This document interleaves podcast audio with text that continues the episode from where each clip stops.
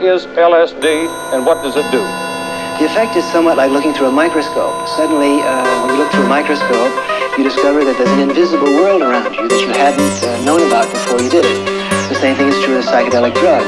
You're aware of processes that are going on inside your own brain.